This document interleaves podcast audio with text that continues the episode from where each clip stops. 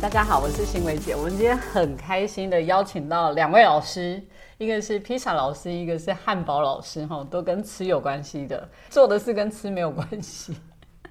然后两个都是要走，呃，就是艺术家的一个脉络，哈。我们对艺术家的脉络其实很好奇。我们在讲说，其实艺术家在十年前，艺术的这条路令人很不被看好。但是十年后的今天，尤其我去年访问了那个艺术经纪人之后，我觉得，哎，这这是一条可行的路哈。我们欢迎披萨老师来，我们要从母胎记忆开始。你为什么会走 艺术家？呃，我是披萨老师啊，周云瑞。其实艺术家这个名词，在我很小的时候，其实是还蛮梦幻的啦。小时候呢，其实很多学艺术的人，应该都是从画画接触到。至于我现在，我现在主要是就是从事陶艺相关的教学以及创作。我小的时候其实也是有摸到这样子的材质，哎，那时候甚至好像呃陶博馆也才刚成立没多久。对，我有个美术老师，他叫做方珠宝方老师，他也很资深，他现在我他现在还没退休，他那时候也常常就是把我从课堂上哎带带到。美术教师就希望我哎可以做一些作品啊，因为那所以你小时候做那时候叫劳作嘛？对，劳作课就已经很优秀了。老师就有发现你的天赋，就蛮努力想做好那些事情的感觉，是自己做玩具给自己的感觉，像是小时候看那个电视上那种布袋戏啊之类的，那就会有呃偶偶的头嘛，那偶的身体啊，还有衣服啊那些。这其实就是一种复合美材的表现，然后又加上戏剧。其实小时候的呃小孩的游戏跟演戏的这种感觉也蛮有相关。我也喜欢做劳作，或者是最后去从事艺术相关的工作，主要也是童年的一种玩乐吧，自己找美材来玩。我有一个妹妹，她小我两三岁，然后她小时候也是会拿一些学校的比赛。美劳功课、美术功课就是交给我做。你那个年代应该就有电动啦，你那么年轻。父母亲比较没有让我们玩这一块吧。我的同性社交其实，在国小阶段就表现的比较少。对对对。你会比较难融入你的同才里面。我觉得我的玩乐对象比较会是我妈妈跟我的状态。那因为我妈妈比较早就是没有在外头工作，就是家庭主妇、家家管的状态。童年的记忆比较多是，呃，妈妈想要玩什么，哎，我就跟着认识了，哎，什么她在玩什么啊？玩串珠啊，中国结啊，有的没的她都玩。可是你也愿意跟她一起玩？因为那时候也很小，那时候就是十岁以前嘛，十岁左右。对，到了国小就是都在做教室布置啊。对，就是你有你从小就有美术的天分就被发掘啦。任劳任怨啊，我觉得那也是一种。OK，那你意识到你是美术的方面的，其实我没有走复兴美工的路线啊。呃，其实我国小要升国中的时候，我我以为啦，因为我美术老师就是希望我爸爸让我去读美术班，但就是这算是第一个我觉得有挫折感的。就我那时候常常就是国小都上台领奖，啊，都不是领那种成绩好的，都是领那种美术相关的。美术比赛，对你从小就有天赋，所以我一直认知我在这部分是有存在的那种信心来源啦。就是我父亲可能比较思想上面比较传统，那他就会认为就是这个就是像一开始新伟姐所提到的，稍微比较堪忧，尤其我又是男孩子嘛，我爸爸就很强烈的回绝这一块啊。然后，但你真的也听话哎。哎，对啊，因为我爸爸是比较严厉、激进的表达他的啊他的想法，他的想法。嗯，OK。我跟我妹妹小时候对于成绩的压力其实就偏大了。哎，我们现在的父母就是无法偏激，你知道吗？现在小朋友会不会有比较多选择？对，就不是父母帮忙选择了，应该这样讲。因为我父母亲也是南部人啊，他们是南部上来北部。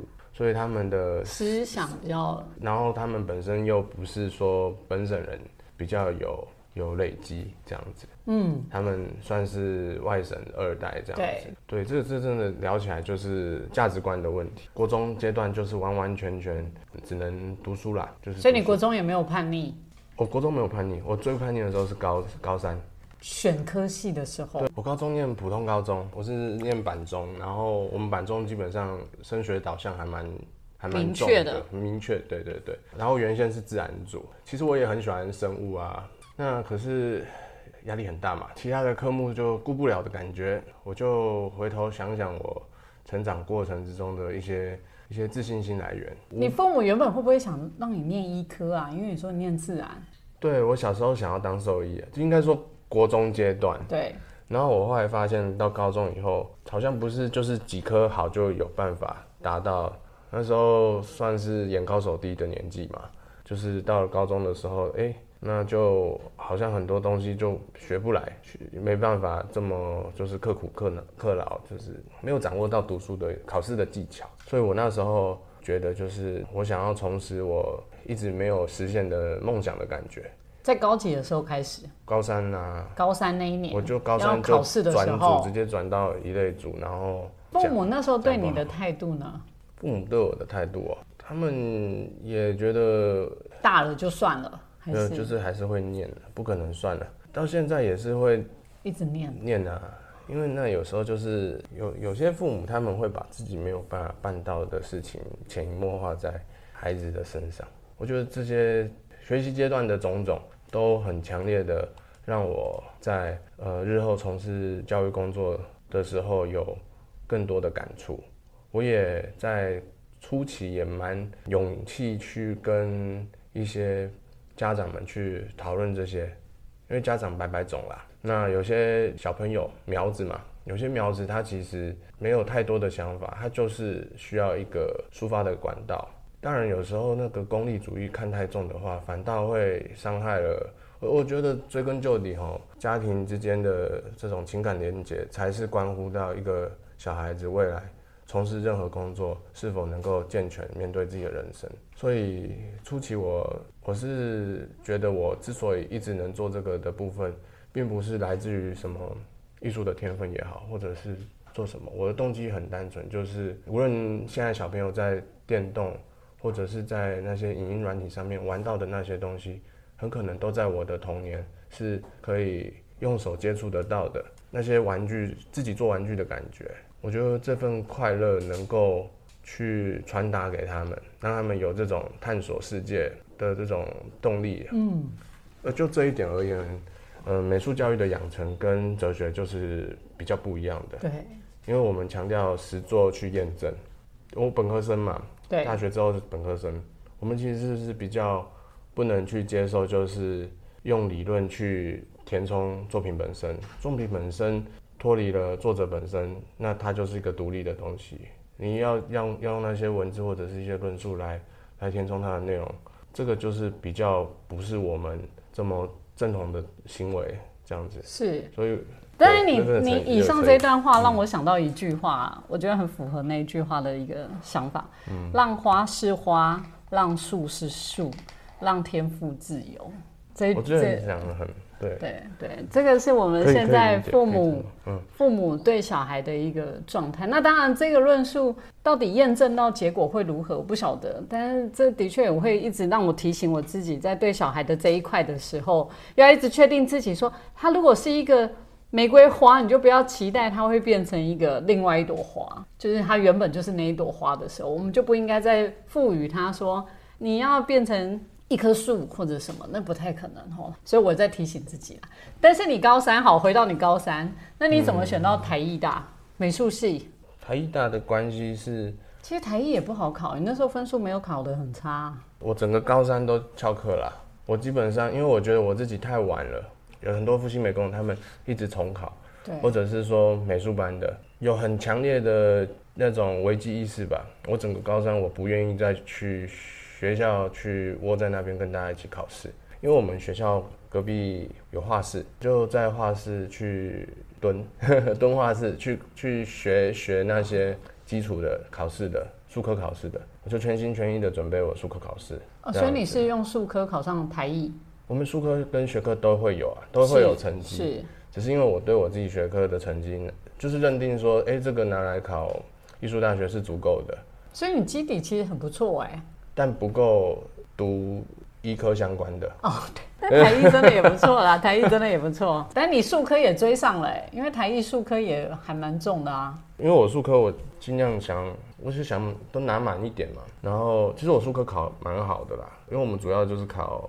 素描、水彩、创意表现，对水墨、艺术鉴赏这些，我几乎都拿满的啦。所以你只因为我们是花一年的时间，你知道复兴美工的人去哪里啦？真的实在是我们班一号，因为我们进去的时候就是按名次对编号，我们班一号就是一个重考三四年的比较资深的那个复兴美工的学因为复兴美工可能武功底还不错，但是他的学科就会比较弱啊。所以他们就是得要拿很满啊。所以你念了台艺之后，你又发现你找到你的那个啦，找到你的人生啊？我那时候一心想转北艺，为什么台艺跟北艺？哦我们刚才两个还在讲台艺跟北艺，我我跟你讲，我搞不清楚。我后来要不是用地点记哈，台北艺在关渡，嗯我现在会用的，我才能区隔开来。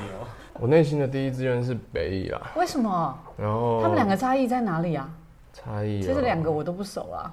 北艺那北艺校园又漂亮，哦，台艺没那么美。台台艺哦台台艺艺真的没有养很像难民牛啦窟了，真的真的，现在台艺不一样了，现在台艺真的好，你念的时候没有那么真理想，的是对那个建筑哇又很还好我们实践都还蛮美的，哎、对啊，我以前刚到实践的时候，我觉得哎、这很好哎、对，还蛮美的。OK，像大学的感觉。所以你念台艺的时候，你一心又想念北艺，呃，我因为我我北艺也有考啊，后来那时候就是那时候考的时候被取，没背有没有背到我，我就很那北艺那时候你考什么科系啊？就都是美术系。哦，都是美术系。对，那时候只想上美术系，因为我其实我南艺也有录取啊，只是南艺就是得要跑到台南。对台南，其实南艺更漂亮。啊，那时候没有去先去南艺，那时候价值观就是三心二意嘛。我跟你讲，对对对对对，不对？其实很多时候人在做抉择的时候都不会是，通常都会伴随着一点懊悔的感觉。可是懊悔年纪越增长，就是会发现，就是顺其自然的去接受它，然后把它当做这是一个养分，先先来后来的问题啊。像我高中阶段非常非常的呃不喜欢化学，因为那时候化学都是变成是有点像是化学式的计算，对，我觉得这些东西都距离我很遥远。是我没有办法感受到这些化学符号，然后搞得好像是在算算数，还是还是背公式。对，还是英文的那种，就没有意义。那我那时候化学常常被当，后来该还的还是会还。就是接为什么接触到陶艺以后，哦，跟化学有关系对，那陶艺的掌握很多都是对于化学的理解，你包含像像土配土配土的部分，土的收缩率啊之类的，这跟你调整里面的化学元素都是有办法达到的。釉哦，釉彩、釉色这些东西，是你要配釉，然后这些釉在多少温度去烧成，才会呈现怎么样的釉釉相，这些东西全都是化学。所以该还的还是要还啊。对，哦但他摸得到，他用一个不同的形式出现在你，他你觉你觉得认识它是变成立体的，你换换了一个面在看待这件事情以后，那你会重新爱上它，你就慢慢在克服你以前的那种害怕。就哎，你记忆力很好哎，你对以前的记忆都好好深刻哦。对啊，我我觉得这些东西都是我拿来鼓励孩子可以用的话，我不像是在乱讲，你知道吗？因为这些东西都是我人生中对出现过的，嗯，那他们在学习的那当下那个挫折感，我就比较能感同身受。我觉得常常在做教学的时候，我觉得这是一个很好的很好的事。我觉得这个老师跟小朋友这个教学，这其实是一个共同成长嘛。老师也是一直在验证自己教出去的东西是不是什么阶段少了或遗漏了，适度的给予挫折感这件事情，我觉得也是作为老师需要去达成的。哎，这样我也想问说，如果你这样教学，会不会影响你创作的一个过程？有啊，我觉得我都在逃避我自己的创作，那个动机不太一样。创作往往都会是源自于自身的生活经验，有几身，然后去借由创作来表达给观众的感觉。但我在教学里头，一开始一开始最多去处理的层面，就比较像是设计师去探索客人的需求，对，那去去察觉这个市场的导向。对，所以你这两个你要怎么调试啊？或许艺术家成为职业艺术家，成为画廊的职业艺术家，也会有这部分得要面对的啦。我觉得那个初衷哦，就是会有落差。像刚才回到说，如果我是现在要教学的时候，我的确要想着学生他的一个步骤啊需求。可是我如果在创作的时候，我可能要很专心在我创作的物件上，或者是想要表达出来的东西，这两个的冲突，你现在有办法创作永远不会满足。不会满足自己的？对对对，每一次创作，你都无论你当下是感动与否，或者是你觉得你自己突破了什么，你过段日子，你很快就会找出自己的不足，那你就会有在下一个创作。当然，我我觉得我自己在面对课程的安排，我非常注重课程的内容如何有没有办法有效的传达给家长或者是小朋友这样子，因为这是一个第一印象的感觉。如果家长或是小朋友，他们没有在上过课的实际情况的话，那他会怎么去判断这个课程？有时候，有时候那就是一种思维的满足感。对，这个所以你顾及的事很多哎，我发现对啊，对啊，所以就很累啊，真的哎。就不知道什么星座啊？现在是不是星象的要先进来？来？我是摩羯，哦，摩羯座很摩羯哦，很摩羯。对对对对每一步都要踏得很踏实，然后踩满踩好踩满，呃，对啊对，不踩满，不踩满心虚啊，心虚讲不好啊。他一定要稳住才有那个。对，因为我认我就说我认识你的一个状况啊，你没有一次教课重复。我们都觉得，哎，一个教案出来的时候，最好就是让他一直滚，就是同样的课一直滚。啊，你就是办不到，哎，对我就是办不到哎、哦你真的是很，因为我是自己没办法接受，我是自己没办法接受的问题，你晓得吗？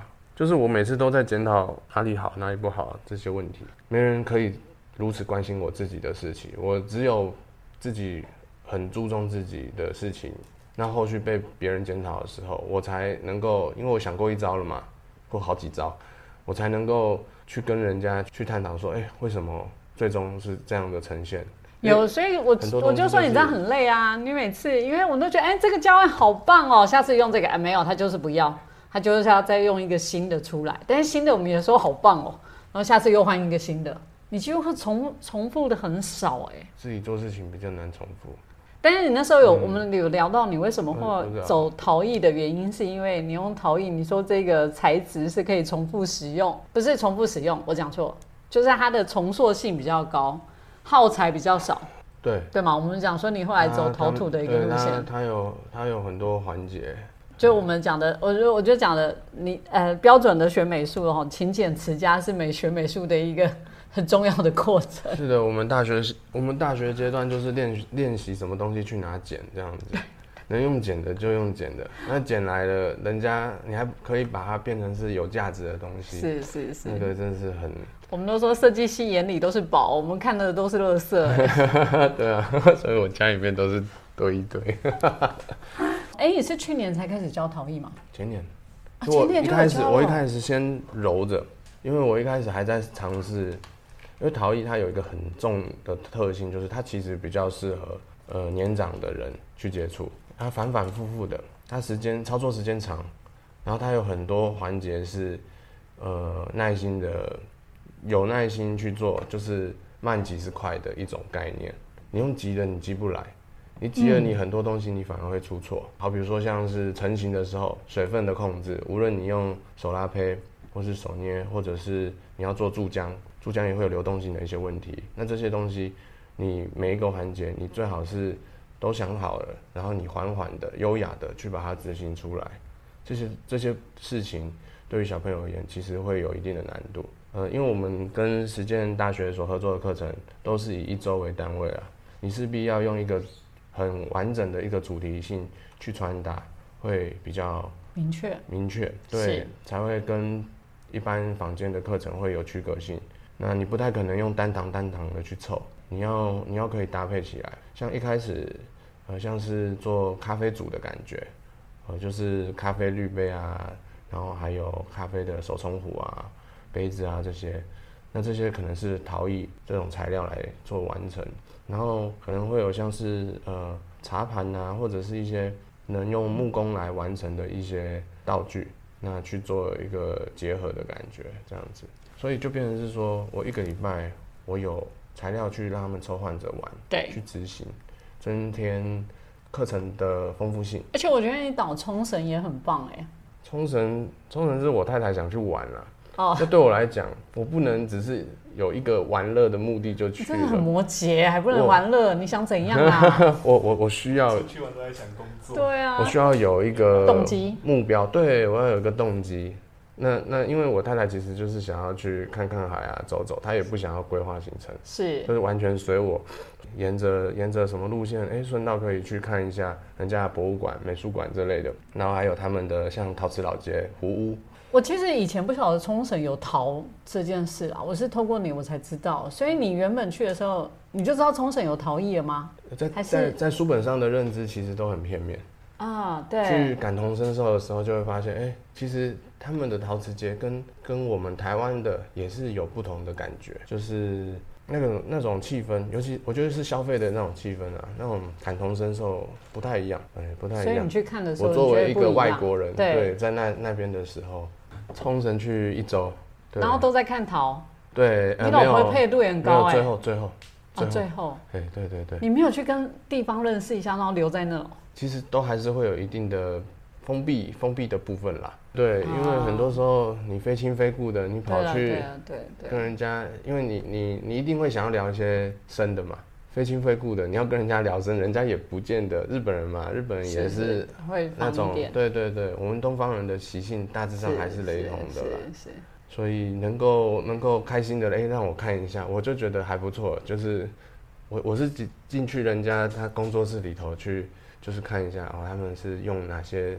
设备也好，或者是釉色啊、烧成的温度啊，就是一些比较美美嘎嘎的地方。是，因为因为我我有背景嘛，其实还是有看到，哎、还是会有收获就我。有看内行的看门道啦，外行的看热闹啦。对，那就算是外行也可以看到很多东西，嗯因为他们还蛮愿意把类似像半成品的东西给展示出来。这一点就跟陶瓷老街的状态比较不太一样。陶瓷老街，我就是我们英哥，我们英哥现在也是有有在慢慢改变嘛。可是我们英哥很多会是比较像是消费性的产品啦，量产的东西会居多。可是像冲绳他们就算要做量产，他们也会很强调比较偏向手工的方式去做量产。哦，就不是机器化的量产，对，就不会是模具的程度，是是。不是走这么精致的路线。对比所以你较会是手做的语汇会存在。你去冲绳看陶艺的时候，你已经开始在做陶艺了吗？哦，对啊，对啊，对啊。对，就是所以去看了一下。对对对，所以你把你觉得冲绳的陶艺那时候是颜色对不对？我记得我那时候跟你聊的时候，对他们海岛海岛国家，对，那他们其实也蛮呃蛮能掌握本身身为海岛国家的特色。那冲绳它跟它跟日本比较大的差异就是，它蛮它这个釉色冲绳蓝哦，其实就是那种海岛海岛的那种海海滩海的颜色对对对，有点蓝绿色，对不对？对我觉得它看对。颜色的状态，所以这这个蓝绿色是在其他陶艺里面，地方陶艺里面比较少出现的。日本啦，以日本来讲，呃，以日本来讲，其他地方对是比较少其他窑口出现的。并不会特别一直制造这种色彩。哦，所以冲绳会那这个对它这是比较像是它风景的延伸吧，哦，对，很美，把它做成文创产品的感觉。其呃，因为因为它这个色彩也因为海嘛，东边的海跟西边的海就不太一样啦，啊，比较深的海，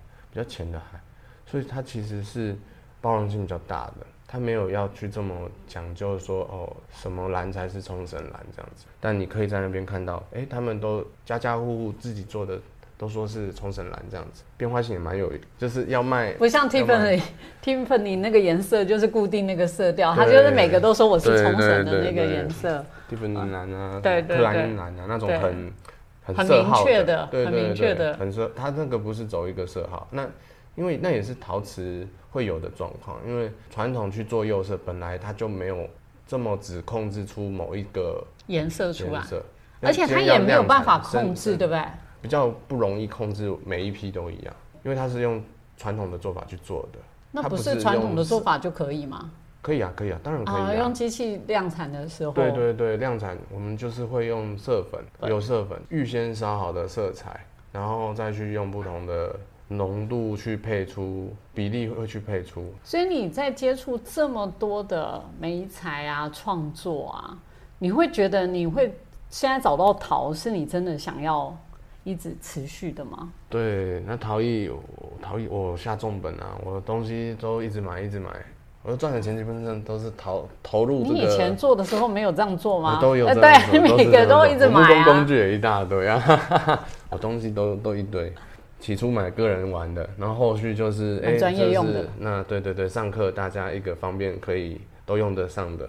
可是做到淘，我的意思说，你做到淘的时候，你会觉得这一件事是你之后会想要一直持续的，对啊对啊，我做淘不是就是开课开始才做的，是在开课之前就已经有在做。对。我我我是大概二十五岁那时候，其实就是有去跟人家接触到了，那时候就自己玩啦。然后玩到一个程度以后，我发现，哎、这些东西有些把它简化简化，然后去去做系统，因为你知道做做老师的哦，都很贪心，什么东西都会想要把它试着把它做一些步骤性来来理解，对对对，把它设计成课程。所以你这样对之后啊，之后你有对自己什么期许吗？做陶的这件事，我想成为陶艺家啦。我自我认定上面，因为其实像艺术家这个词汇哦，对我来讲，我觉得太大了。我觉得太太缥缈，对我觉得脱离了生活本身。我的自我认同是陶艺创作者，或者是陶艺家这种。